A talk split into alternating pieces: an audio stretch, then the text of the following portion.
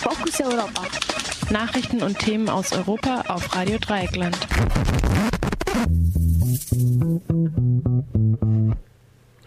Südeuropas Elite wandert nach Deutschland ab, meldet die konservative Tageszeitung Lidové Noviny in Tschechien.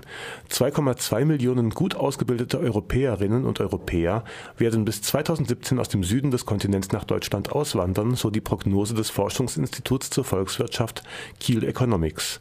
Viele emigrieren auch in andere nord- und mitteleuropäische Staaten. Erfreulich sei dies für die Deutschen, urteilt Lidové Noviny, für die Herkunftsländer aber verschärfe es die Probleme. Die Deutschen halten vor allem Ausschau nach qualifizierten Menschen aus Spanien oder, oder Italien. Das Werben aus Deutschland ist für die arbeitslosen Südeuropäer eine Hoffnung, die ihnen zu Hause fehlt, wo bis zu 58 Prozent der Jugendlichen keine Erwerbsmöglichkeit haben. Die Gesellschaften im Süden des Kontinents aber werden ohne eine gebildete Mittelschicht nur schwer aus ihrer Krise herauskommen. Leider kommt vielen jungen Leuten ihre Bildung im Exil da nicht einmal zugute. Sie werden als überqualifiziert abgefertigt und finden folglich nur schlecht bezahlte Jobs als Kellnerinnen, Reinigungskräfte oder ähnlichem. Kein Freihandel mit Tropenholz, so der Name der derzeitigen Kampagne des Vereins Rettet den Regenwald. Die Schweiz verhandelt zurzeit über ein Freihandelsabkommen mit China. Mit dem Geschäft werde Regenwald für den Tropenholzbedarf der Industrie abgeholzt. Dabei seien gravierende Menschenrechtsverletzungen und Umweltverschmutzung an der Tagesordnung. Chinesische Firmen beteiligten sich inzwischen als transnationale Akteure an der Abholzung von Regenwald auf drei Kontinenten, heißt es weiter. Die chinesische Industrie hätte allein im letzten Jahr mindestens 18,5 Millionen Kubikmeter Hölzer aus illegaler Rodung verbraucht. Damit sei China der größte Importeur von Holzprodukten aus illegalen Quellen. Das bestätigt auch die internationale Polizeiorganisation Interpol, das Umweltprogramm der Vereinten Nationen UNEP sowie die Umweltorganisation Environmental Investigation Agency AYA. Das Geschäft beschere außerdem dem organisierten Verbrechen jedes Jahr bis zu 80 Milliarden Euro Gewinn. Zitat in Form von verarbeiteten Produkten werden die Tropenhölzer von China in alle Welt exportiert. Mit dem Freihandelsabkommen würde sich die Schweiz zum Komplizen der chinesischen Tropenholzindustrie machen. Zitat Ende, rettet den Regenwald. Wir dürfen nicht zulassen, dass uns endlose Diskussionen über Änderungen an den EU-Verträgen davon abhalten, die wirklichen Probleme anzugehen, sagte der Präsident des Europäischen Parlaments Martin Schulz am vergangenen Donnerstag vor dem EU-Gipfel in Brüssel. Er appellierte an EU-Mitglieder, auf dauerhafte praktische Maßnahmen zu setzen. Das meldet die Webseite des Europäischen Parlaments europal.europa.eu. Zitat: Ergreifen Sie deshalb jetzt die Chance, endlich für institutionelle Klarheit zu sorgen und die europäische Demokratie zu stärken. Zitat Ende. Vertragsänderungen, die erst nach mehr als zwei Jahren in Kraft treten, würden junge Menschen, die heute nach einem Job suchen, nicht weiterhelfen. So Schulz weiter.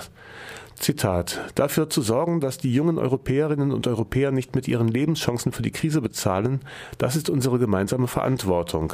Zitat Ende. Angesichts der hohen Arbeitslosigkeit sprach er sich für eine EU-Jugendgarantie für Ausbildungs- oder Arbeitsplätze aus.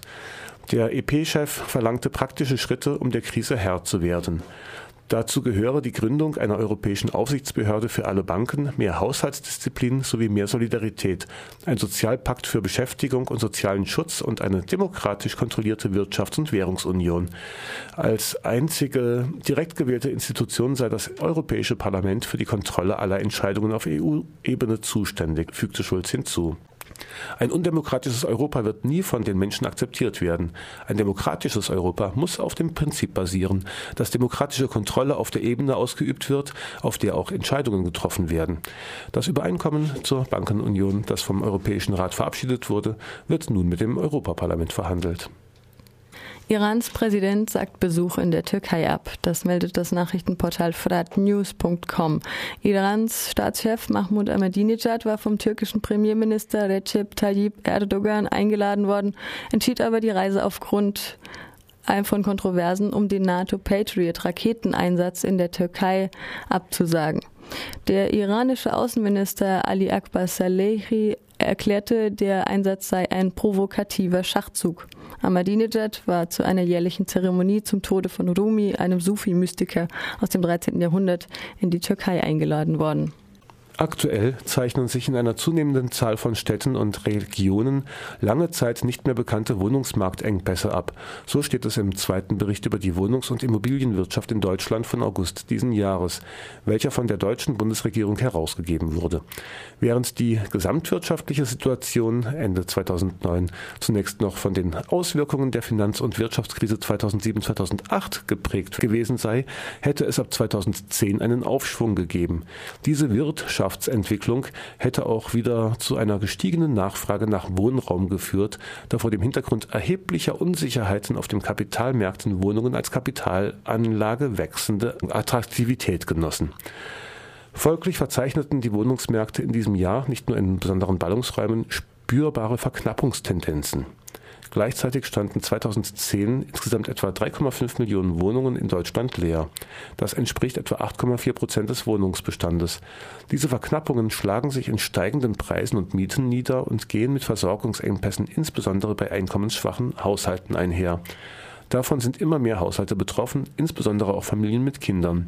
Es ist zu befürchten, dass die Angebotsentwicklung kurzfristig nicht mit der Nachfrage Schritt halten wird. Dennoch droht keine allgemeine Wohnungsnot. Zitat Ende aus dem Wohnungsmarktbericht der Bundesregierung. Eine kurzfristige Behebung dieser Engpässe sei nur begrenzt möglich, heißt es weiter. Deshalb komme einer wirksamen sozialen Abfederung eine besondere Bedeutung zu, was immer das heißen mag. Noch 2010 wurden für die Warmmieter etwa ein Drittel des durchschnittlichen Nettoeinkommens aufgewendet.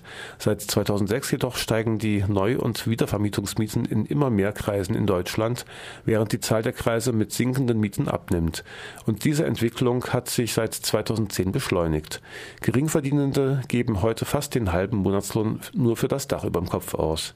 Auch die kommunalen Wohnungsunternehmen erfüllen ihre Aufgaben, nämlich die preiswerte Versorgung von einkommensschwachen Haushalten, sowohl bei der Verknappung von Wohnraum als auch bei Leerstand nicht mehr in jeder Stadt zufriedenstellend.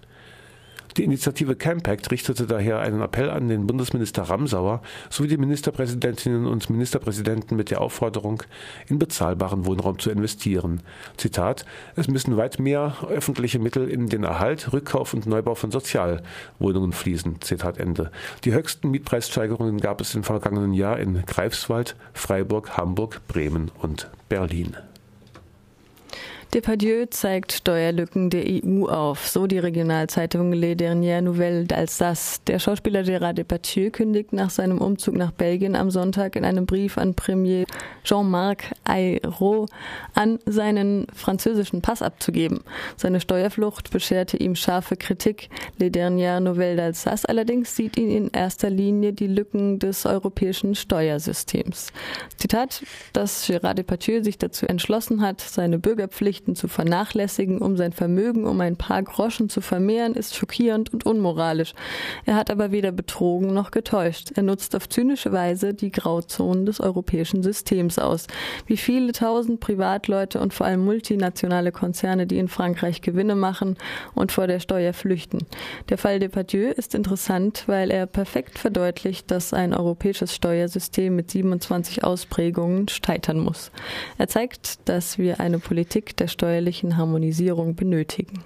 Zitat Ende.